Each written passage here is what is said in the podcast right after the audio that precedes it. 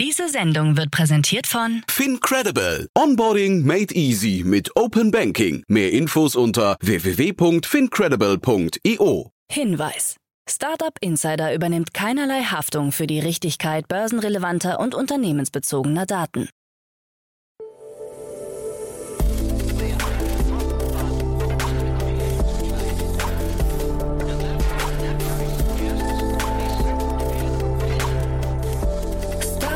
Insider Daily. Morgen Update.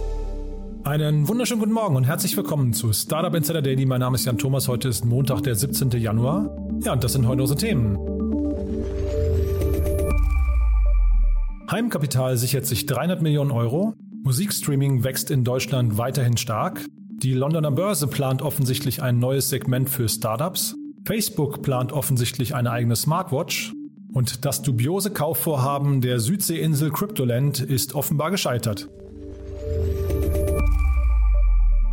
Heute begrüßen wir mal wieder Carlo Schmidt von Cherry Ventures im Rahmen der Reihe Investments und Exits und wir haben das Gespräch zum Anlass genommen, um mal die letzten Investments von Cherry Ventures durchzugehen. Das allein ist wirklich schon sehr spannend, aber ich finde, wir haben daraus ein richtig cooles Gespräch gemacht, denn wir haben auch mal so ein bisschen durchleuchtet, wie ein VC, vor allem so ein Frühphasen-VC wie Cherry Ventures funktioniert. Denn da müssen ja unglaublich viele Entscheidungen getroffen werden zu Marktsegmenten, zu den Gründern, zu Geschäftsmodellen und so weiter und so fort. Und wir haben das ziemlich ausführlich besprochen, ist ein bisschen ein längeres Gespräch geworden geworden, aber ich glaube, es hat es in sich. Ich glaube, es lohnt sich. Und vielleicht könnt ihr schon mal drüber nachdenken, wer aus eurem Freundes- oder Bekanntenkreis gerade dabei ist zu gründen oder vielleicht Kapital aufnehmen möchte von Investoren. Ich glaube, für all diejenigen ist dieses Gespräch hochinteressant. Das kommt sofort nach den Nachrichten mit Frank Philipp. Kurz wie immer nochmal der Hinweis auf die weiteren Folgen heute. In der Mittagsfolge um 13 Uhr begrüßen wir Marlon Braumann, den Gründer von der Amos Foundation. Und das ist wirklich ein Gespräch, da ist mir danach erst klar geworden, wie cool das ist, muss ich sagen. Ich war vorher schon total begeistert, aber was mir daran besonders gefällt, ich finde, es ist so eine Art Blaupause, warum wir eigentlich in Deutschland erfolgreiche Gründerinnen und Gründer brauchen in der Startup-Szene und was die dann wiederum Sinnvolles mit ihrem Kapital anstellen können. Denn die Amos Foundation kümmert sich um wilde Tiere in Afrika. Das heißt, sie engagiert sich beim Thema Arterhaltung und das ist wirklich ziemlich cool und auch einzigartig, finde ich. Und wir brauchen ja hier immer eine News, damit wir über die Unternehmen berichten können. Und umso cooler ist es, dass die Amos Foundation jetzt gerade ihr hundertstes Fördermitglied bekannt gegeben hat. Und ja, das ist ein tolles Jubiläum und ein toller Anlass für das Gespräch. Das, wie gesagt, um 13 Uhr. Lasst euch das nicht entgehen, ist wirklich sehr inspirierend, finde ich. Vielleicht ist ja die Amos Foundation auch was für euch, wo ihr euch engagieren möchtet. Das Gespräch mit Marlon sorgt auf jeden Fall für Gänsehaut, muss ich sagen. Und nicht minder cool, aber aus einem ganz anderen Grund ist das Gespräch mit Doris Hafenbradl. Sie ist CTO und Managing Director von Electrocare und ja, da reden wir über eine riesengroße Finanzierungsrunde in Höhe von 36 Millionen Euro. Jetzt könnt ihr natürlich sagen, ja, 36 Millionen Euro ist ja heutzutage schon fast eine normale News, aber das Thema ist besonders cool, muss ich sagen, denn Electrocare arbeitet mit Urmikroben. Ihr habt richtig gehört, Urmikrom. Ich wusste auch nicht, was das ist, aber das Unternehmen arbeitet an einer sogenannten Biomethanisierungstechnologie, beziehungsweise Power to Gas heißt das ganze Prinzip. Und man möchte dort Methan in Netzqualität aus CO2 und erneuerbarem Wasserstoff herstellen. Das ist total abgefahren, muss ich sagen. Ich wusste vorher darüber gar nichts und habe nur gestaunt und Doris vor allem ist sehr technisch veranlagt, hat das aber trotzdem super rübergebracht, muss ich sagen. Also ein richtig cooles Gespräch wenn ihr noch nicht von Urmikroben gehört haben solltet, hört euch das mal an. Da steckt unglaublich viel Potenzial drin und ich glaube, die 36 Millionen Euro Runde spricht ja auch für sich. So, das wie gesagt die Gespräche nachher und ja, damit gehen wir rein in die Nachricht mit Frank Philipp und danach dann Carlo Schmidt von Cherry Ventures. Vorher wie immer ganz kurz die Verbraucherhinweise. Werbung Hi, hier ist Nina, Content Managerin bei Startup Insider. Suchst du deine nächste große berufliche Herausforderung? Dann melde dich bei uns. Wir suchen aktiv nach neuen Teammitgliedern, die Startup Insider zum führenden Informationsmedium der deutschsprachigen Startup-Szene machen wollen. Aktuell suchen wir Sales Manager, Customer Success Manager, Finanzmanager sowie Werkstudenten in den Bereichen Sales, Product und Content. Aber auch wenn keine passende Stelle dabei ist, melde dich trotzdem bei uns. Wir suchen immer nach leidenschaftlichen Menschen, die mit Startup Insider Großes bewegen wollen. Also, um mehr zu erfahren und dich zu bewerben, geh jetzt ganz einfach auf startupinsider.de/slash insider. Startup Insider Daily. Nachrichten. Here comes the money. Here we go. Money talk. Here comes the money. Money, money, money. Dollar, dollar. Dollar, dollar. Heimkapital sichert sich 300 Millionen Euro. Teile seines Eigenheims als Einnahmequelle zu verkaufen, gilt in vielen Ländern bereits als etabliertes Modell. Das Münchner Startup Heimkapital möchte dieses Prinzip nun auch in Deutschland einführen und hat dafür eine beachtliche Finanzierungsrunde in Höhe von 300 Millionen Euro abgeschlossen. Allerdings wolle man die Geldgeber nicht preisgeben. Das im März 2020 gegründete Unternehmen fällt seit einiger Zeit durch Werbespots im öffentlich-rechtlichen Fernsehen auf und hat nach eigenen Angaben bereits Immobilien im höheren zweistelligen Millionenbereich erworben. No, we are showing very healthy growth in these sectors. Musikstreaming wächst in Deutschland weiterhin stark. Der Bundesverband der Musikindustrie BVMI hat im Zuge einer Sonderauswertung neue Zahlen zum Musikstreaming veröffentlicht. Demnach hat es im Jahr 2021 in Deutschland rund 165 Milliarden Musikstreams gegeben und somit knapp ein Fünftel mehr als im Vorjahr und rund doppelt so viele wie im Jahr 2018. Tagesrekorde gab es im letzten Jahr an Heiligabend und an Silvester mit 716 Millionen bzw. 674 Millionen Streams. In der Studie erfasst wurden werbebasierte und kostenpflichtige Musik-Audio-Streams ab einer Dauer von 31 Sekunden. Londoner Börse mit neuem Segment für Startups. Das Angebot soll sich an schnell wachsende Technologieunternehmen richten. Die London Stock Exchange plant so, sich ein neues Geschäftsfeld zu erschließen. Einem Bericht des Wall Street Journal zufolge plant die Londoner Börse ein neues Marktsegment, das sich an nicht börsenorientierte Unternehmen richtet. Man ziele insbesondere auf schnell wachsende Technologieunternehmen, die wegen strenger Regulierungsvorgaben bisher oft auf eine Börsennotiz verzichten. Damit wolle die London Stock Exchange nach dem Brexit ein neues Geschäftsfeld erschließen. Die Aktien der im neuen Segment gelisteten Unternehmen sollen demnach nur an ein bis fünf Tagen im Monat, im Quartal oder innerhalb von sechs Monaten gehandelt werden. Aus Sicht der Londoner Börse soll der neue Handelsplatz dabei als Vorstufe zum regulären Börsenhandel dienen. Maybe I bought it. Google kauft Londoner Bürokomplex. Bleiben wir in London. Für rund eine Milliarde Dollar hat das Technologieunternehmen einen Bürokomplex in London erworben. Das Gebäude Central St. Gilles befindet sich im Zentrum der britischen Hauptstadt in unmittelbarer Nähe von Covent Garden. Google ist bereits der Hauptmieter des Bürokomplexes und hat angekündigt, das Gebäude im großen Stil zu modernisieren. Damit wolle man vor allem den Anforderungen des Arbeitens in Zeiten des hybriden Arbeitens zwischen Homeoffice und Büro gerecht werden. Neben großzügigen Meetingräumen soll mehr Platz für die einzelnen Mitarbeiterinnen und Mitarbeiter und auch überdachte Arbeitsplätze im Freien geschaffen werden. Qualified persons are interested in investing and have money to invest. WeWork-Gründer Adam Newman investiert in Immobilien. Auch der WeWork-Gründer Adam Newman investiert verstärkt in Wohnimmobilien, jedoch ausschließlich in kleineren Städten im Süden der USA. Einem Bericht des Wall Street Journal zufolge hat Newman bereits Mehrheitsbeteiligungen an insgesamt 4000 Wohnungen erworben, deren Wert auf rund eine Milliarde Dollar geschätzt wird. Ein Grund dafür könnten die steigenden Preise für Wohnimmobilien sein. Jedoch zieht es auch immer mehr Amerikaner Richtung Süden, vor allem in kleinere Städte in Bundesstaaten wie Florida, Texas oder auch Arizona. Dem Bericht zufolge investiert Newman ausschließlich eigenes Kapital. Sein privates Vermögen wird von Forbes auf 2,3 Milliarden Dollar geschätzt. Facebook plant eigenes Smartwatch. Einem Bericht zufolge arbeitet Facebook bzw. Meta an einer eigenen Smartwatch. In einem Patent spricht der Hersteller von einem abnehmbaren Kamerablock für ein tragbares Gerät, bei dem sich offensichtlich das Display mitsamt der Kamera abnehmen lassen. Medienberichten zufolge sind gleich zwei Modelle geplant, die sich bei Funktionen und Aussehen unterscheiden. Passend zu Metas Metaverse-Strategie stehen AR und VR anscheinend im Mittelpunkt der neuen Uhren.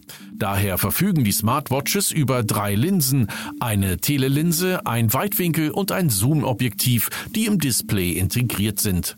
Beide Modelle sollen ohne begleitendes Smartphone auskommen können und eine eigene Mobilfunkverbindung bieten. Mitglieder der Ransomware-Gruppe R-Evil verhaftet. Die berüchtigte Hackergruppe R-Evil zeichnet sich für zahlreiche Cyberattacken der jüngsten Vergangenheit verantwortlich, unter anderem für den spektakulären und folgenschweren Ransom-Angriff auf die US-Softwarefirma Kaseya im vergangenen Jahr. Alleine von diesem Angriff waren weltweit schätzungsweise etwa 1500 Unternehmen in mindestens 17 Ländern betroffen. Jetzt konnten acht Mitglieder von R-Evil, der inzwischen aufgelösten Hackergruppe in Russland, dingfest gemacht werden und sitzen in Untersuchungshaft. Im Zuge verschiedener Razzien des russischen Inlandsgeheimdienstes FSB wurden 25 Orte in fünf russischen Regionen durchsucht und ein Vermögen in Höhe von umgerechnet 4,8 Millionen Euro sowie 20 Luxusautos beschlagnahmt. Die russischen Ermittler waren auf Bitten der USA gegen die Hackergruppe vorgegangen. Den Mitgliedern R-Evils drohen bis zu sieben Jahre Haft. Neue Corona-Maßnahmen von Apple und Nike. Sowohl Apple als auch Nike greifen zu drastischeren Maßnahmen im Zuge der Corona-Vorkehrungen ihrer Mitarbeiter. Während Apple von seinen Mitarbeiterinnen und Mitarbeitern ab dem 15. Februar den Nachweis einer Auffrischungsimpfung gegen das Coronavirus verlangt und ihnen ansonsten den Zugang zum Arbeitsplatz nur mit einem negativen Testergebnis gestattet, geht der Modekonzern Nike einen Schritt weiter und verlangt von seinen Mitarbeitenden verpflichtend, dass diese vollständig geimpft sind. Einem Bericht von Business Insider zufolge verlieren Nike-Angestellte nun ihren Job, sofern sie dem Impfaufruf nicht nachgekommen sind. Das Unternehmen hat eine Kündigungsmail an alle ungeimpften Mitarbeiterinnen und Mitarbeiter versendet und sie darüber informiert, dass sie ab dem 15. Januar nicht mehr in einem Angestelltenverhältnis zu Nike stehen würden. So that's it, then we failed. Kauf von Cryptoland gescheitert. Seit die beiden Krypto-Evangelisten Max Olivier und Helena Lopez erstmals ihre Pläne für die Insel Nana Nuai Cake skizzierten, zogen sie in Online-Netzwerken viel Spott und Häme auf sich. Die Macher sprachen davon, ein Zitat, Paradies von Krypto-Enthusiasten für Krypto-Enthusiasten zu schaffen, einem internationalen Hub für die Krypto-Community, um dort zu leben, zu arbeiten und Spaß zu haben und der Möglichkeit, einen erstklassigen Krypto-Lebensstil zu genießen.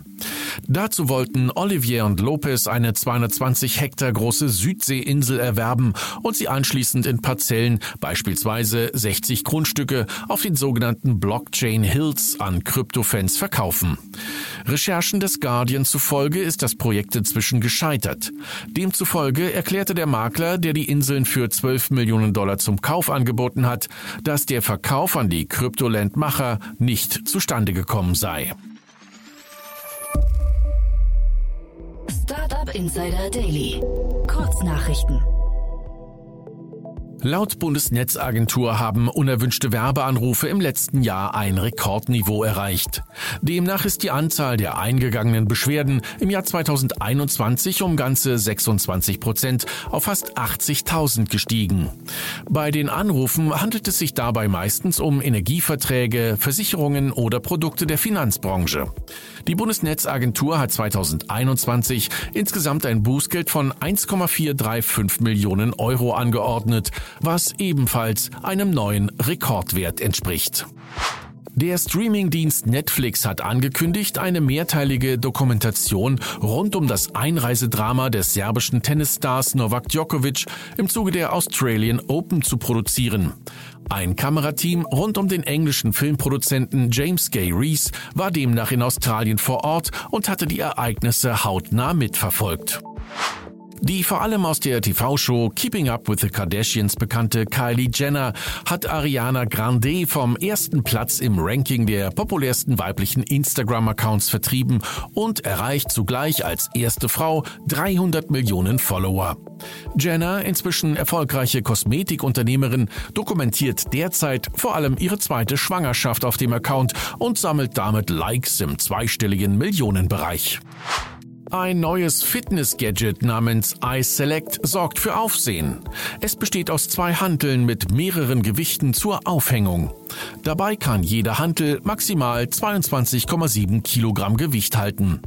Per intelligenter Station und Alexa Sprachsteuerung können die Gewichte der Hanteln gewechselt werden, deren Wechsel dann nur wenige Sekunden dauert.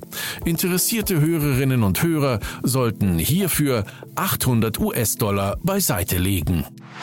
Und das waren die Startup Insider Daily Nachrichten vom Montag, den 17. Januar 2022. Startup Insider Daily. Investments und Exits. Ja, sehr cool. Ich freue mich. Carlo Schmidt ist wieder hier von Cherry Ventures. Hallo Carlo. Hi Jan, frohes Neues. Ja, wünsche ich dir auch. Vielen, vielen Dank. Und ja, wir hatten, ich habe mir mal euer Crunchbase-Profil angeguckt und äh, habe gesehen, ihr hattet ja wirklich ein, ein extrem, ich weiß nicht, ähm, aktives Jahr, muss man sagen. Ne? Ähm, wir reden ja hier immer von Tiger Global, aber Cherry Ventures ist so ein Tiger Global in klein, ne? Ja, noch nicht, noch nicht ganz, aber äh, wir haben uns auf jeden Fall äh, Mühe gegeben letztes Jahr und das, äh, glaube ich, sieht man jetzt auch ganz gut bei Crunchbase reflektiert. Ja, ja also ich habe es durchgezählt, ich, 39 äh, oder 40, ich weiß jetzt gar nicht mehr genau, aber auf jeden Fall in der Größenordnung Ordnung äh, Runden wurden da verkündet, an denen ihr teilgenommen habt. Aber ich glaube, es wurden noch nicht mal alle genannt. Also wir haben auf jeden Fall gesagt, wir, wir nehmen mal diesen Jahresendspurt, den ihr hattet, mal zum Anlass und gehen mal durch eure neuen Investments. Da sind äh, vier neue dabei und dann haben wir gesagt, wir reden auch noch mal kurz über die Follow-ons, die ihr gemacht habt oder zumindest einen Teil davon.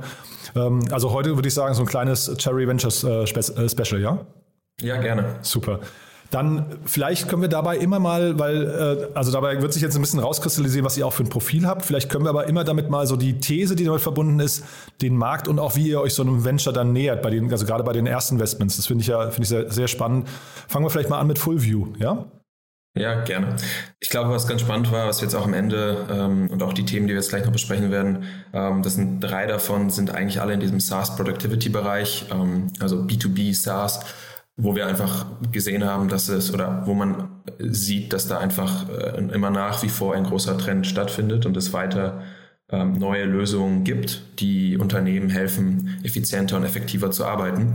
Ähm, und das eben deutlich vertikaler als, als äh, noch früher vielleicht. Äh, Fulvio ist die erste, die du angesprochen hast, ähm, eine Company aus Kopenhagen, die sich ähm, auf das Customer Support oder für Customer Support Teams eine ähm, Lösung baut, die, ich würde sagen, die kannst du mit so ein bisschen mit Teamviewer vergleichen, aber deutlich nativer und in die ähm, in die eigentlichen Tools integriert, was es dann den Customer Support Agents ermöglicht, ähm, ihren Kunden wiederum viel effektiver und schneller zu helfen, ohne quasi aus der äh, oder ohne aus ihrem eigentlichen ähm, SaaS-Tool raus wechseln zu müssen. Ähm, ich glaube, was du hattest ja angesprochen, so was sind die Themen, die wir ähm, bei so einem Early Stage Venture uns angucken. Ich glaube, da gibt es jetzt kein, keine großen Geheimnisse, dass, dass das Team, das ist die Idee an sich und natürlich auch der Markt. Und ähm, bei Fullview ähm, bezüglich des Teams, ähm, das waren Daniel und Dorin, ähm, haben sich beide ähm, diesem Thema schon in früherer äh, oder bei früheren Companies äh, sehr genau angeschaut. Daniel war unter anderem bei 23 und Contract Book, äh, zwei SaaS-Companies, wo er so Product-led Growth-Positionen ähm, inne hatte. Dorian Engineer ähm, hatte eine eigene Consultancy-Company und sind sich einfach dessen, dessen oder dieses Problems sehr bewusst gewesen und haben sich dann zusammengetan, um ähm, ja, den, das Ganze zu lösen, effizienter zu lösen, effektiver zu lösen, weil sie eben gesehen haben, dass ihre Customer Support Agents, mit denen sie auch gearbeitet haben, da einfach sehr viel Zeit verlieren, indem sie durch äh, verschiedene Tools äh, flippen müssen, um den Kunden wiederum zu helfen. Wir, wir sprechen nachher auch noch ganz kurz über Flink natürlich, was so eine Follow-on-Runde war bei euch, die für Aufsehen ge äh, gesorgt hat. Aber vielleicht mal ganz kurz hier, weil ich komme nur deswegen drauf, weil ich ähm, letzte Woche mit dem Gründer von Grovy gesprochen habe aus Frankfurt. Das ist so ein, ja, ich würde sagen, Gorillas äh, Flink-Konkurrent, äh, der sich aber eher auf Osteuropa konzentriert. Und das fand ich sehr spannend, weil die im Prinzip den großen Wettbewerbern aus dem Weg gehen, indem sie einfach andere Märkte angehen. Und ich frage das deswegen, weil du jetzt gerade einleitend gesagt hast, äh, es ist kein Geheimnis, das sind alles SaaS und Productivity Companies. Ähm, das ist ja ein Markt, der gerade total umkämpft ist. Also da, da gibt es ja ganz, ganz viele Startups, die da beginnen. Ist das für einen Investor, also wollt ihr das und äh, ist dann eure Wette, dass ihr quasi das beste Team findet, was dann mit der besten, äh, was nicht, mit der besten Strategie an den Markt geht? Oder macht es nicht manchmal auch Sinn, eben genau diesen Themen aus dem Weg zu gehen? Ich glaube, beides sind sehr valide, sehr valide Lösungen und auch ein, das ist auch ein sehr, sehr, sehr guter Punkt, den du da aufwirfst. Das entscheiden wir grundsätzlich eigentlich immer von Fall zu Fall. Also wenn es ein sehr umkämpfter Markt ist, dann, äh, äh, dann ist es jetzt nicht äh, im Interesse von vielen Investoren da jetzt noch die zehnte oder elfte Lösung ähm, zu backen. Wenn der Markt allerdings groß genug ist ähm, und auch weiter wachsen wird, das sind ja immer so die zwei Komponente, Marktgröße, Marktwachstum, ähm, dann kann es durchaus sein, dass man sagt, hier, ähm, das ist das Team, was zumindest vom Ansatz her etwas nochmal neu gedacht hat und vielleicht sich auch zu der bestehenden Konkurrenz nochmal absetzen kann. Und dann ist das auch, eine, ist das auch ein, ein Investment, was wir gerne, uh, gerne machen. Also insofern valider Punkt. Es muss aber, glaube ich, immer von Fall zu Fall entschieden werden. Mhm. Und diese USPs, die sind dann besonders wichtig und wahrscheinlich auch, was man ja immer wieder hört, dass äh, man den Markteintritt an der richtigen Stelle findet, ne? den Marktzugang. Total, mhm. genau. Und in dieser frühen Phase, was wir da auch immer sehen wollen oder idealerweise sehen können, ist eigentlich schon so dieses initiale Kundeninteresse. Also im Falle von Fullview hatten die schon 40 SaaS-Companies als, als Beta-Kunden, äh, die da jetzt schon ähm, aktiv mit, der, mit den Gründern äh, das Produkt entwickelt haben, was einfach zeigt, okay, da muss was sein. Ja? Und diese SaaS-Companies sind alle äh, natürlich auch sehr rege und gucken sich auch im Markt um, wie können sie selber effektiver, effizienter arbeiten. Und das ist eigentlich immer ein sehr gutes Signal, wenn man dann sieht, wow, okay, ähm, so viele haben anscheinend dieses Problem. Und 40 ist natürlich äh, noch eine sehr kleine Zahl, aber in dieser frühen Phase ist das einfach eine sehr, sehr gute Validierung. Ähm, und das sind so Punkte, die bei uns und unserer Entscheidungs- Findung sehr, sehr helfen. Mhm. Dann vielleicht auch dazu nochmal, ich weiß aus der Vergangenheit, dass ähm, äh, es oft gesagt wird, wenn, wenn man zu nah an Kunden dran ist, dann hat, läuft man Gefahr, dass man jedem alles recht machen möchte und dann Kunden sehr nah, äh, also dieses Produkt sehr, sehr stark mitformen. Das ist ja wahrscheinlich auch eine starke Balance, die man da hat. Ne? Man möchte ja einerseits ein sehr kundengerechtes Produkt bauen, zeitgleich möchte man ja nicht in so eine Art Agenturmodus verfallen, oder? Ja, genau. Ja, total. Äh, ich glaube, das ist gerade in der frühen Phase eine Herausforderung von vielen Gründern, ähm, die auch sehr eng, und ich glaube, das ist immer ich glaube, gute Gründer verstehen die Probleme ihrer Kunden, wissen aber auch Produkte kreativ und in und proprietär sozusagen zu entwickeln, was dieses Problem dann wirklich adressiert, weil Kunden haben manchmal Vorstellungen, die, wie du richtig sagst, so sehr auf sie selbst zugeschnitten sind und dann würden sie gerne das letzte, bis auf das letzte Feature äh, das irgendwie gelöst bekommen. Aber am Ende reden wir da über so marginale, äh, marginale Verbesserungen. Äh, und die Kunden werden eigentlich mit 80 Prozent äh, abgedeckt. Und ich glaube, diese 80 Prozent musst du als Gründer einfach finden, so dass du das dann eben ähm, skalieren kannst und nicht als Agentur dann anfängst, auch die letzten 20 Prozent immer noch zu optimieren. Das kannst du dann machen, wenn du äh, größer bist, wenn du dann ähm, dich breiter äh, aufstellen willst, wenn du dich vielleicht tiefer integrieren möchtest. Aber in dieser frühen Phase ist es wichtig, da äh, einen guten Mix zu finden. Also das typische mal wieder Pareto-Prinzip und Priorisierung. Absolut. Ja. Und du hast gerade gesagt, die Marktgröße und Wachstum des Marktes sind so wichtig. Äh, vielleicht kannst du da nochmal kurz, jetzt bleiben wir bei Fullview ein bisschen länger hängen, dafür vielleicht bei den Firmen danach nicht ganz so lang und so tiefgehend, aber vielleicht kannst du kurz nochmal sagen, wie, wie, ähm, wie identifiziert ihr denn die Marktgröße in so einem Bereich? Wie, wie geht ihr da vor? Ich glaube, es gibt ja immer diese zwei Ansätze, so Top-Down ähm, und Bottom-Up. Ähm, Top-Down guckt man sich irgendwelche Research Reports an. Ähm, davon gibt es mittlerweile sehr, sehr spezifische. Ähm, das gibt dir dann eine Größe X, die irgendwo im Bereich sein sollte, die das für uns interessant ähm, ist. Bottom-up wäre dann quasi, okay, wie viele SaaS-Companies gibt es ähm, heute in dem Markt, in dem Fullview äh, unterwegs ist, jetzt Europa äh, als Beispiel ähm, weil das jetzt natürlich keine, und das ist, glaube ich, gerade in diesem SaaS-Productivity-Bereich auch spannend, das ist jetzt keine ähm, nationale oder man, man hat weniger mit nationalen Regulatorik zu tun und kann das relativ gut skalieren. Ähm, das heißt, auf europäischer Ebene, wie viele SaaS-Companies gibt es? Ähm, was wären, was ist so die Willingness to Pay? Das kann man vielleicht über so die ersten vergleichbaren Tools herausfinden und dann kommt man eben ähm, quasi mit einem Dreisatz sehr schnell auf eine Zahl, hat dann quasi so ein so zwei Parameter ähm, zusammen und das gibt dir dann quasi eine Indikation, ist das der Markt, der ist der Markt groß genug ähm, und ist das etwas, was wir, was wir spannend finden.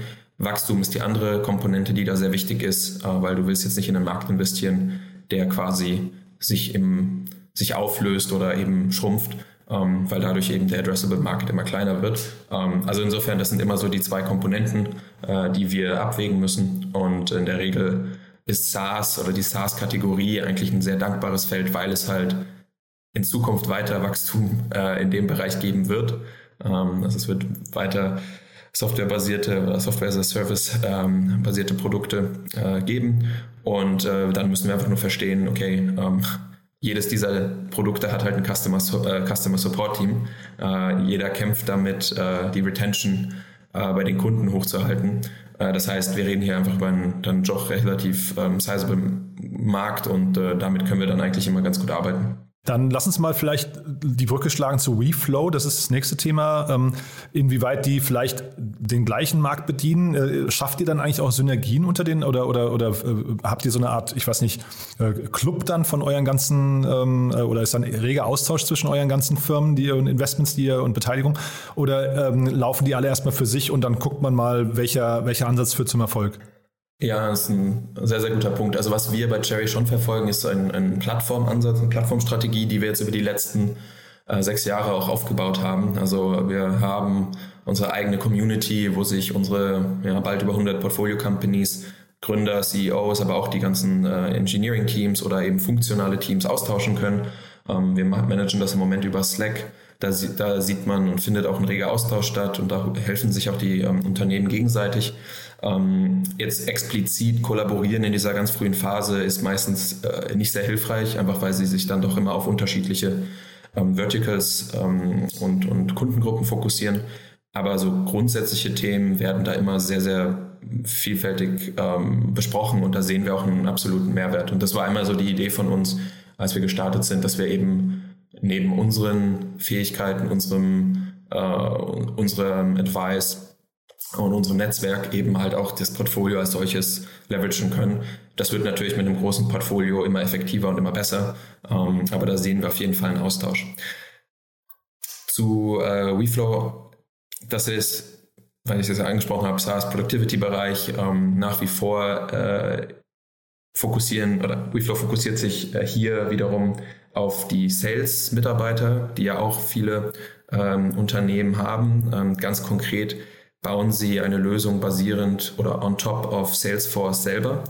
Ähm, Janis äh, und Henrik sind ja beide Serial Entrepreneurs, die das Problem äh, aus ihrer Vergangenheit eben auch sehr gut kennen, dass äh, Salesforce zwar als Plattform sehr, sehr mächtig ist und auch ähm, einen riesigen Mehrwert bringt, aber was die ähm, Usability angeht, hängt es und oder hängt es und gibt nicht eigentlich den, den Mehrwert wirklich wieder, was dazu führt, dass viele Sales Reps in der Daten, in dem Daten-Input-Bereich einfach hinterherhängen, ähm, das einfach sehr viel Zeit in Anspruch nimmt. Und sie haben sich eben zur Aufgabe gemacht, die ähm, ein, ein eigenes SaaS-Tool ähm, zu kreieren, was super intuitiv, super einfach ähm, und super schnell den Sales-Mitarbeitern ermöglicht, ihre äh, Kundendaten einzugeben. Die würde, die, das wird wiederum direkt in Salesforce integriert und äh, spart eben den Sales-Mitarbeitern Zeit.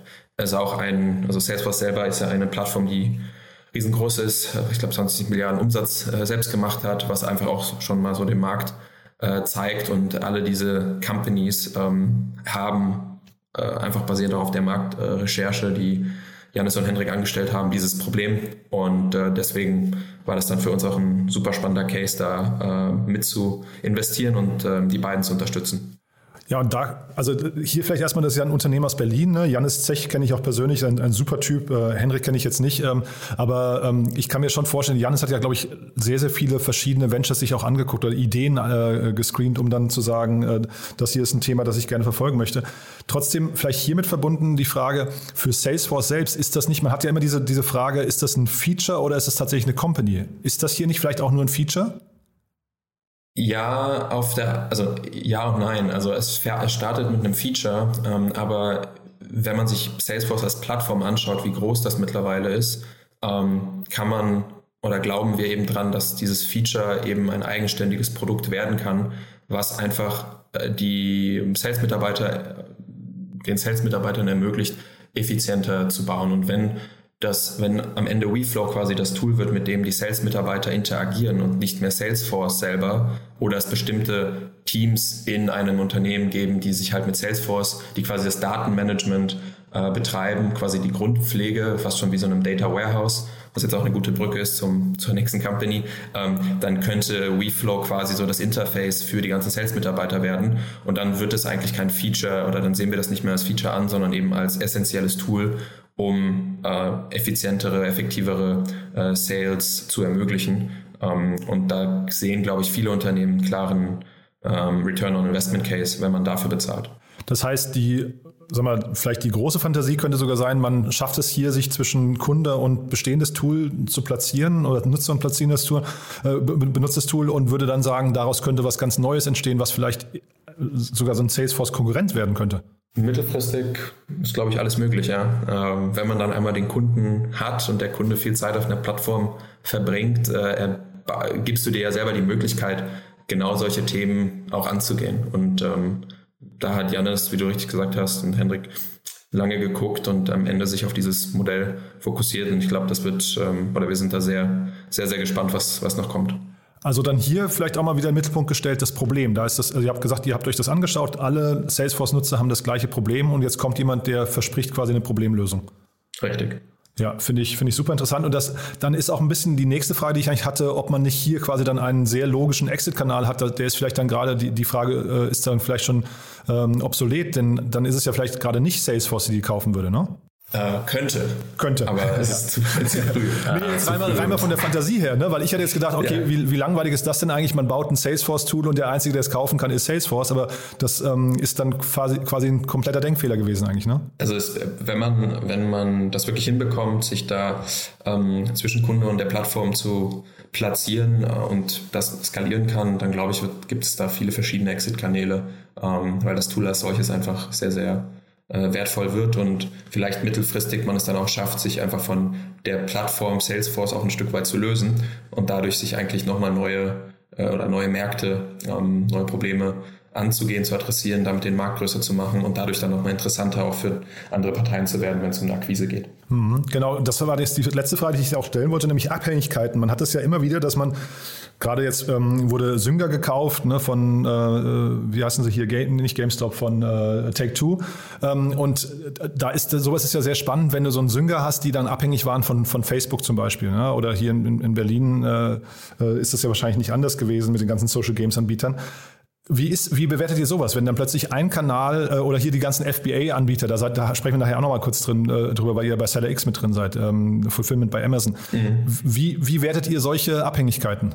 Es ist immer ein Risikofaktor, ganz klar. Auf der anderen Seite, wenn die Plattform groß genug ist, ähm, sehen wir das einfach als Chance. Und äh, was, glaube ich, sehr wichtig wird, ist, dass, und das ist, glaube ich, ein Vorteil von vielen Startups, dass man schnell ähm, agiert, schnell skaliert, um selber einfach eine gewisse Größe zu erreichen, weil das wiederum natürlich mehr Funding ermöglicht und dir als Gründer dann auch ähm, oder Gründerin auch die Möglichkeit gibt, dann dich breiter aufzustellen, diese Abhängigkeit ein Stück, äh, Stück für Stück dann äh, abzuschütteln. In dieser frühen Phase, ähm, einfach weil es verhältnismäßig natürlich noch klein ist, ähm, ist das, äh, sehen wir das eher als Chance. Mittelfristig wird das Risiko dann damit äh, sicherlich immer, immer größer. Und das ist halt auch etwas, was die Gründer äh, und das Gründerteam äh, managen müssen. Und dann vielleicht nochmal eure Rolle jetzt bei WeFlow. Ich finde das ja hochgradig interessant, weil ich das falsch eingeschätzt habe. Ähm, wenn ihr jetzt tatsächlich sagt, diese Schnittstelle zwischen Nutzer und Salesforce, äh, dieses, da möchten wir rein, weil wir möglicherweise hinterher was Größeres entwickeln wollen, dann ist das ja vielleicht eine ganz andere Strategie, weil man äh, erstmal sehr viele Nutzer gewinnen möchte. Ne? Also vielleicht geht man dann gar nicht am Anfang auf ein teures Pricing, sondern versucht möglichst viel, äh, also die, die Eintrittsbarriere möglichst niedrig zu halten. Sind das Diskussionen, die ihr dann führt mit den Gründern zusammen oder haben die eine klare Strategie? Strategie und ihr sagt hinterher einfach nur, nee, die Strategie glauben wir oder wir glauben sie nicht? Äh, nein, das sind äh, genau die Diskussionen, die wir am Anfang äh, führen oder die wir auch in einer Due Diligence mit den Startups führen. Und natürlich ist es wichtig, dass das Gründerteam eine klare Meinung hat. Und ich glaube, das ist auch immer besser, als wenn jetzt Gründer, ähm, Gründerinnen zu uns kommen und fragen, wie seht ihr das? Und dann einfach basierend auf unserem Wissen äh, agieren weil wir sind nie so oder sollten eigentlich nie so tief in einem Markt drin sein wie, die, wie das Gründerteam. Und dementsprechend schätzen wir es, wenn da eine klare Meinung ähm, von vornherein besteht. Es kann natürlich sein, dass die Meinung sich jetzt nicht mit unserem internen Research, unsere, unsere Erfahrung deckt. Und dann kann es eben auch sein, dass man da jetzt nicht übereinander, äh, zueinander findet. Ähm, aber in der Regel ist es besser, eine, eine klare Meinung, eine klare Hypothese zu haben. Wenn man dann investiert hat, dann findet so ein Austausch sehr, sehr, findet so ein sehr reger Austausch statt. weil wir natürlich auch ähm, im engen Austausch sind, sehen, hey, wie, wie sehen die Sales-Zahlen aus, was müssen wir erreichen, wachsen wir schnell genug, ähm, können wir da was am Pricing machen, was, was hat Pricing eigentlich für einen Einfluss auf äh, die, die Sales-Zyklen etc. Und das sind dann Themen, die wir immer sehr, und das ist ja auch ein Teil, was diesen Job als VC so spannend und äh, so spannend macht und der eigentlich auch so viel Spaß macht, genau in diesen Themen dann mit den Gründern und Gründerinnen zu arbeiten.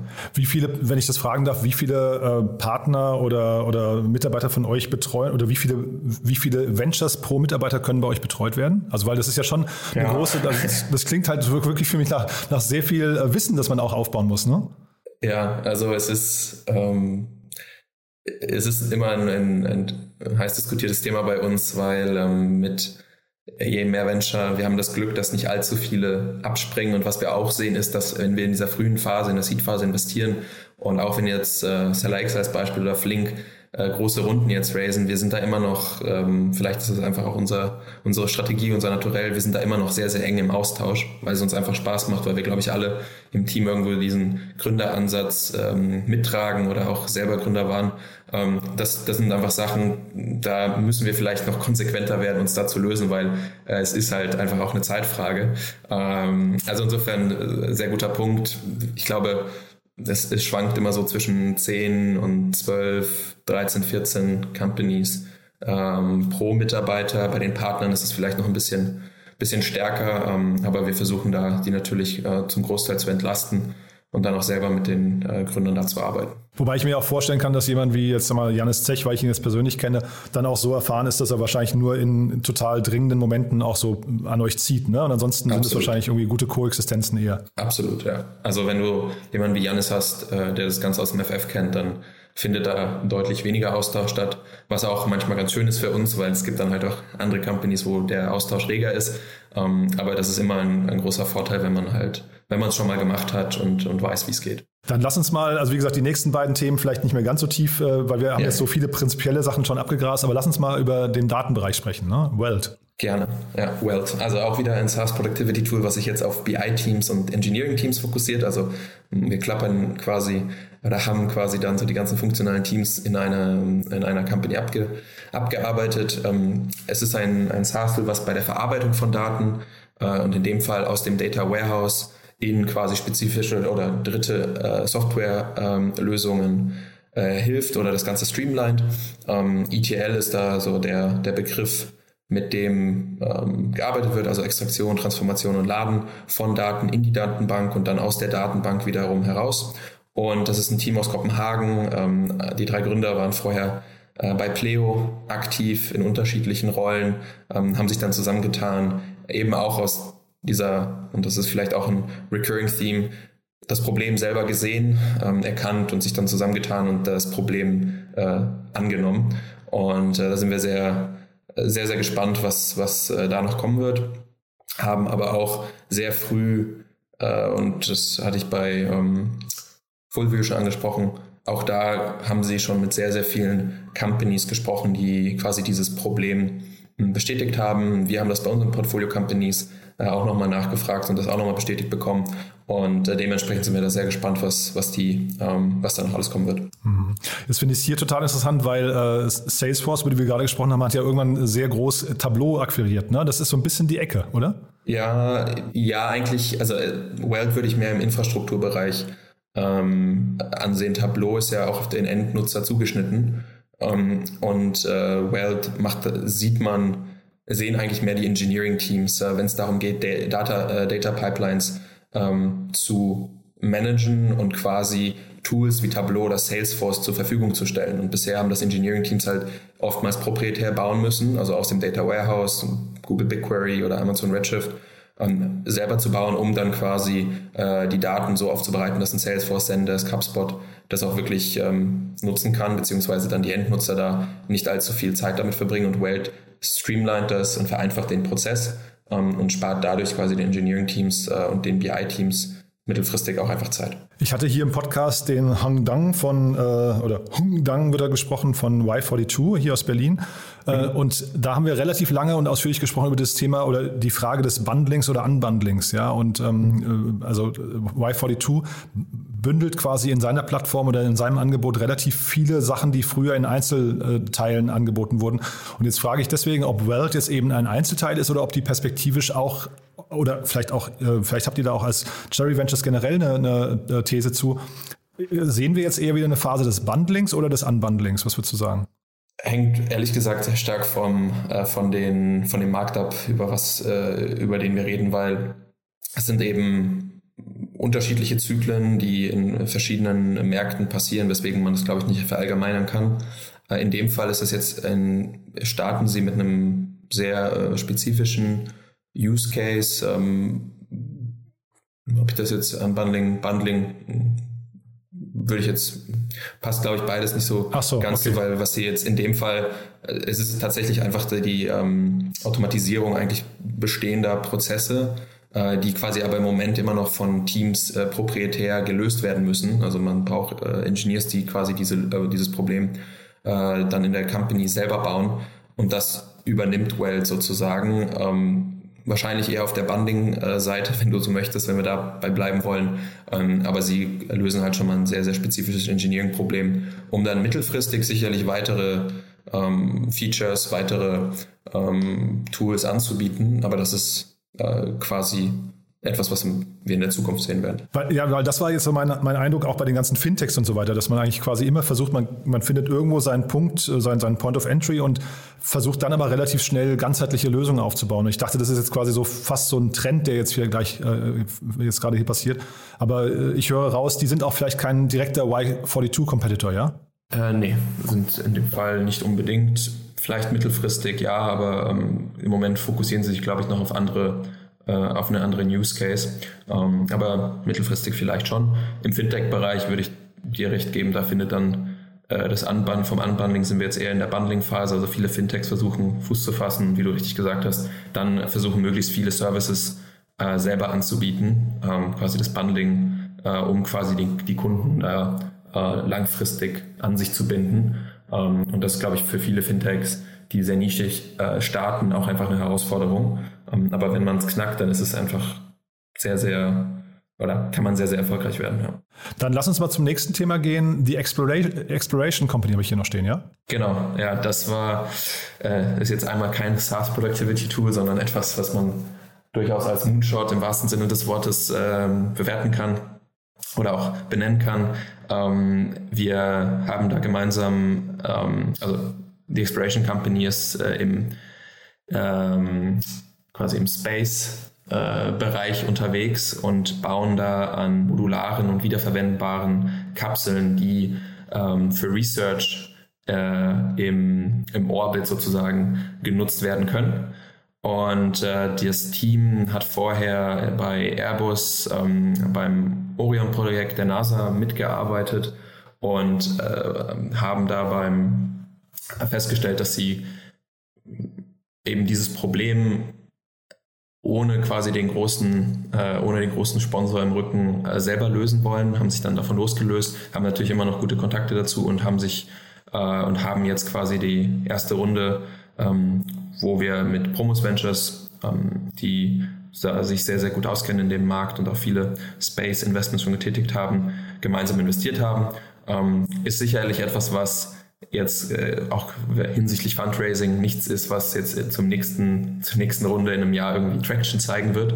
Aber wir glauben halt langfristig an den Markt und äh, fanden das Team hier ähm, mega spannend. Mhm. Und da, das war jetzt so ein Beispiel, wo ich mich gefragt habe, wie kommt ihr auf die Idee, da zu investieren? Also, für, weißt du, wenn du sagst, ihr findet den Markt spannend, das ist ja jetzt kein Markt, wo man äh, als VC vermute ich mal, der sich primär um, was sind eure äh, Kernthemen, E-Commerce, dann haben wir gerade irgendwie so äh, SaaS Productivity Tools besprochen. Ja, aber ich meine, ihr seid ja schon breit aufgestellt, ne? Aber man wacht ja jetzt nicht morgens auf und sagt, boah, wir wollen jetzt Weltraumkapseln bauen. Nein, aber es ist schon ein, es ist schon ein Trend, den man dann vielleicht erst so ein bisschen passiv verfolgt und dann immer aktiver. Und ich meine, wir sind als Venture Capital, also klassischer VC, an sich ist es ja auch unsere Aufgabe, in, in Märkte oder in Industrien zu investieren, die jetzt heute noch nicht auf jedermanns Radar sind. Und das ist sicherlich jetzt nicht alltäglich. Also wir werden jetzt nicht zehn Space Investments machen, aber am Ende hatten wir Zugang zu dem Gründerteam, fanden die, fanden die klasse und wollen eben uns auch weiterentwickeln. Ja. Und ähm, vielleicht in fünf, sechs Jahren machen wir deutlich mehr Investments in, in Space Companies. Heute ist es sicherlich so der erste Schritt, den wir in die Richtung gehen wollen, aber wir glauben halt einfach, dass dieser Markt in äh, den nächsten fünf bis zehn Jahren weiter wächst, weil er halt viele Möglichkeiten im Bereich Research ähm, ermöglicht. Und insofern manchmal ist es sicherlich ein wenig opportunistischer als bei, äh, bei anderen Themen.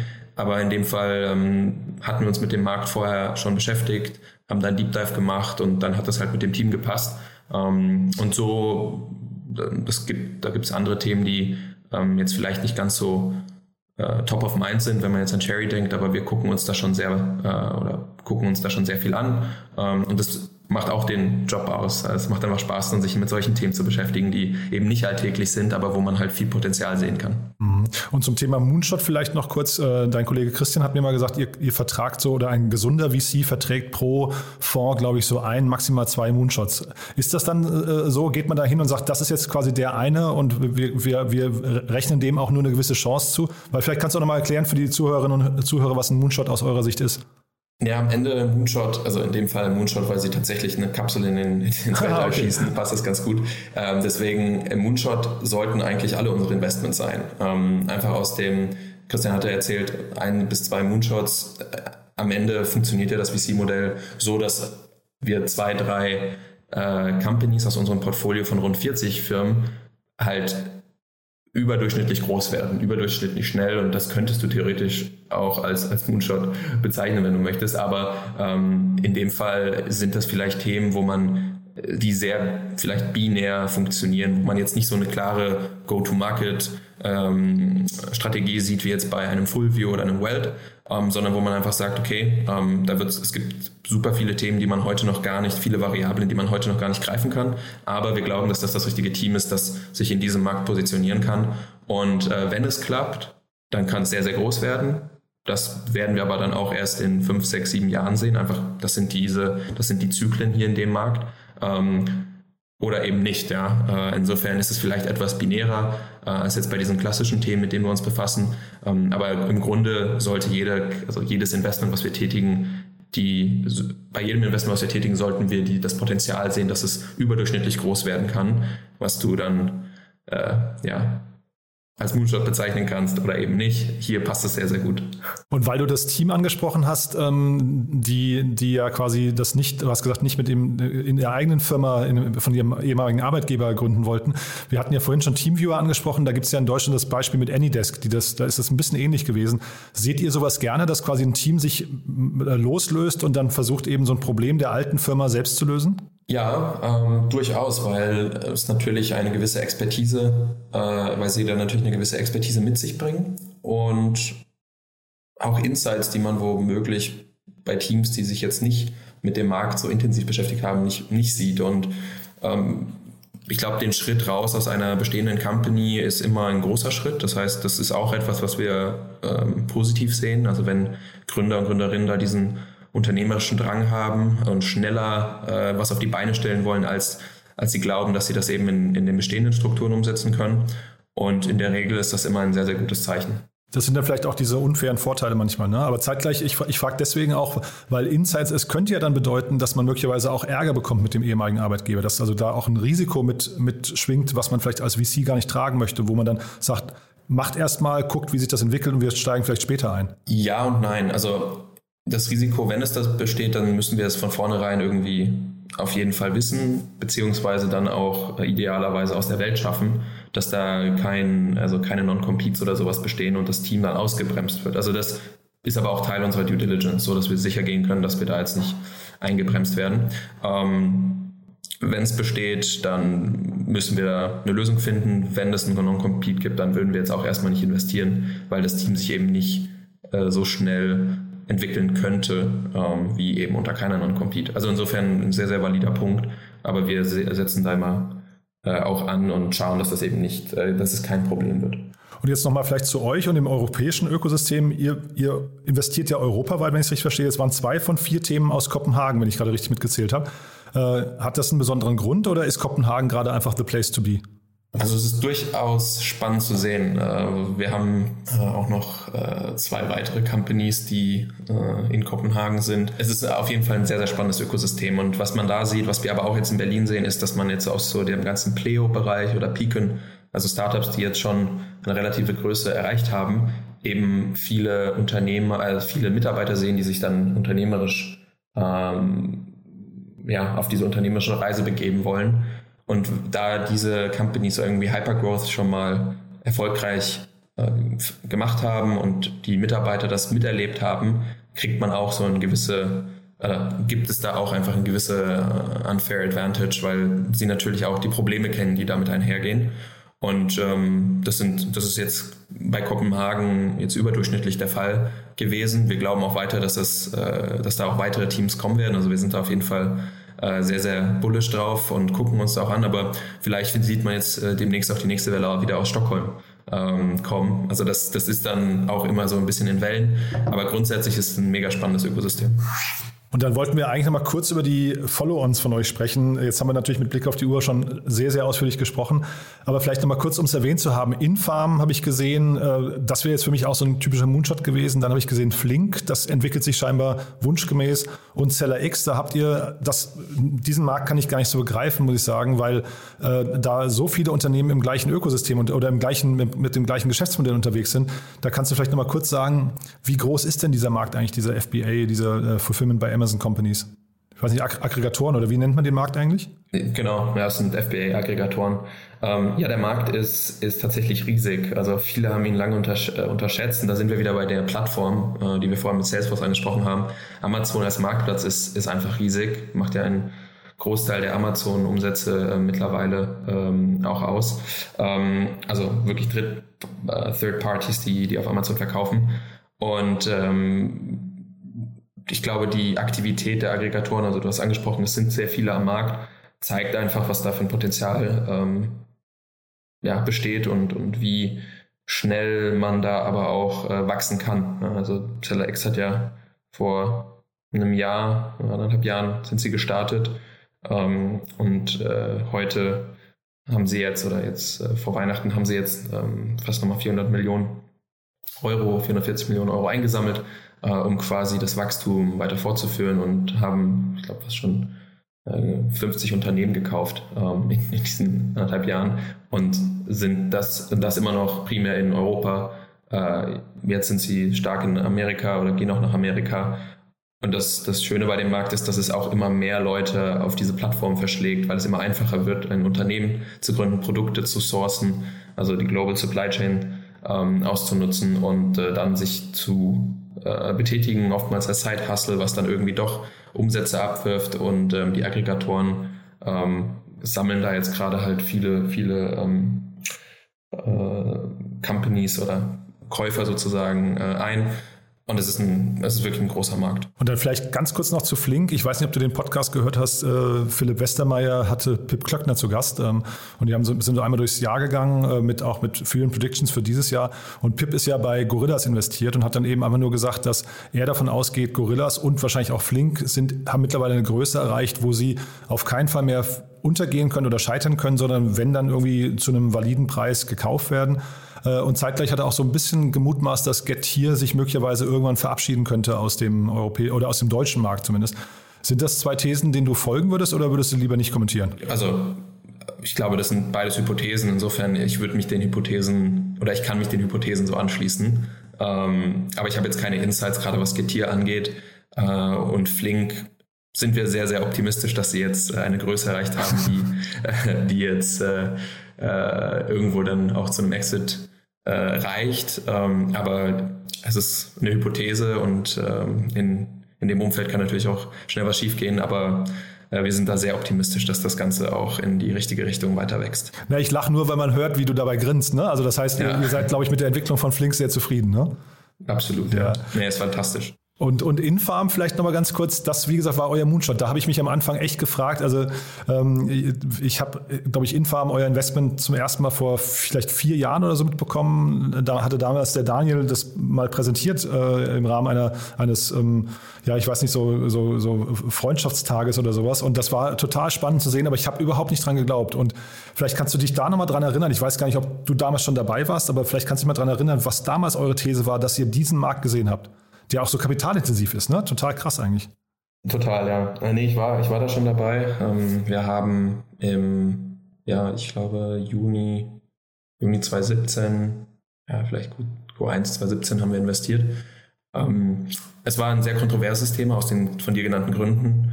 Am Ende haben wir uns auf die Seite der Gründer geschlagen, weil sie mit uns mit ihrer Vision, dass ähm, die Lebensmittelbeschaffung lokaler werden muss, weil ich meine, heute reden alle über Climate Change, Sustainability.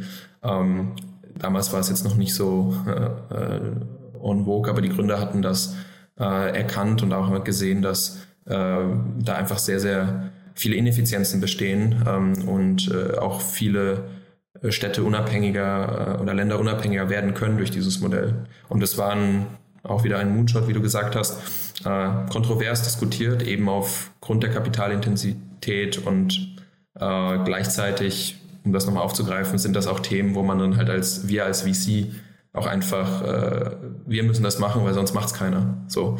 Und äh, insofern war das dann äh, ein, eine, ein, eine Wette auf die Gründer, die sich jetzt als sehr, sehr äh, richtig herausgestellt hat. Ähm, und insofern freuen wir uns, dass die da jetzt auch mit ihrer Vision ähm, eingeschlagen haben und das dann auch jetzt mit der neuen Runde weiter ausrollen können in neue Märkte. Und dieses Konzept Vertical Farming weiter ähm, pionieren können. Hm. Und jetzt wollen wir die anderen beiden Runden zumindest nochmal erwähnen, aber ich würde sagen, wir, wir diskutieren sie irgendwann anders nochmal in Ruhe, weil das äh, jetzt einmal mit Blick auf die Uhr. Aber äh, Stenen habe ich noch stehen, wenn sie richtig ausgesprochen werden. Und Formel Skin hatten wir auch gerade hier im Podcast, finde ich ein super spannendes Thema. Hat so viel ähm, Facetten. Ich glaube, das jetzt hier noch so reinzuquetschen wäre fast ungerecht. Ja, ja. Ich glaube, das können wir vielleicht nochmal separat besprechen. Lass das gerne machen. Ja, super. Du, Carlo, also dann vielen, vielen Dank. Ich meine, das waren jetzt viele, viele Fragen und du hast sie, finde ich, also ganz, ganz geduldig beantwortet. Äh, äh, hat aber, finde ich, auch einen guten Einblick gegeben in, eure, in euren Blick auf die Märkte und wie ihr euch euren Themen näher, äh, nähert. Also vielen, vielen Dank dafür, ja? Sehr, sehr gerne. Ich hoffe, es hat geholfen. Ich hoffe, ja, ich frage jetzt einfach mal nicht, ob wir was vergessen haben, weil natürlich haben wir was vergessen, aber äh, das würde ich sagen, vertagen wir dann zum nächsten Mal. Ja? Das machen wir. Werbung. Hi, ich bin Paul, Product Manager bei Startup Insider und hier, um dir kurz unser Podcast-Verzeichnis vorzustellen. Mit einer wachsenden Liste von bereits über 10.000 Episoden ist unser Podcast-Verzeichnis die größte Sammlung deutschsprachiger Podcasts rund um die Themen Unternehmertum, Technologie, Digital Marketing und mehr. Nutze jetzt die verschiedenen Filter, um Podcasts zum Beispiel nach ihrem Themenschwerpunkt, Gästen oder Erscheinungsdatum zu sortieren, damit du genau das findest, was dich interessiert. Also, wenn das was für dich ist, dann besuche jetzt ganz einfach unsere Plattform auf startupinsider.de slash insider. Startup Insider Daily, der tägliche Nachrichtenpodcast der deutschen Startup-Szene. So, das war Carlo Schmidt von Cherry Ventures. Vielen Dank nochmal, Carlo. Hat mir richtig großen Spaß gemacht, muss ich sagen. Hat man, glaube ich, auch gemerkt. Wir konnten ja eigentlich gar nicht aufhören. Und Carlo hat die ganzen Fragen und Kommentare von mir auch wirklich sehr geduldig beantwortet, muss ich sagen. Habe ich wieder viel gelernt. Und wie gesagt, wie immer die Bitte, empfehlt das gerne weiter. Vielleicht fällt euch ja gerade in dem konkreten Fall jemand ein, der sich das anhören sollte. Nochmal kurz der Hinweis, nachher um 13 Uhr geht es hier weiter mit Marlon Braumann, dem Gründer von der Amos Foundation. Ich habe es ja vorhin schon erzählt, 100 Mitglieder aus der Startup-Szene, das habe ich vorhin nicht erzählt, engagieren sich hier. Da sind also wirklich sehr viele bekannte Namen dabei, wie Philipp Westermeier, Lea Sophie Kramer, Florian Heinemann, dann Christian Mehrmann von Cherry Ventures, äh, Katharina Wolf, die kennt ihr auch vom Magazin Strive, Marco Vitor ist dabei und so weiter und so fort. Also das macht wahrscheinlich Sinn. Geht einfach mal auf die amos-foundation.com Webseite Schaut euch das mal an und vor allem hört euch das nachher mal an. Wie gesagt, Marlon hat das richtig cool rübergebracht, muss ich sagen. Hat mir extrem großen Spaß gemacht. Und dann um 16 Uhr, ich habe es ja vorhin schon kurz erzählt, Doris Hafenbradl, CTO und Managing Director von Elektrokea. Und da sprechen wir über das Potenzial von Urmikroben und einer 36 Millionen Euro Runde. Wenn ihr wissen wollt, wie die Zukunft im Gasmarkt aussehen könnte, einfach nachher mal reinhören. Es lohnt sich auf jeden Fall, ist ein ziemlich abgefahrenes Gespräch. So, damit vielen Dank fürs Zuhören. Hoffentlich bis nachher und ja, wenn nicht, euch einen wunderschönen Tag und bis morgen. Aber wie gesagt, nachher reinzuschalten lohnt sich auf jeden Fall. Bis dahin, alles Gute. Ciao, ciao.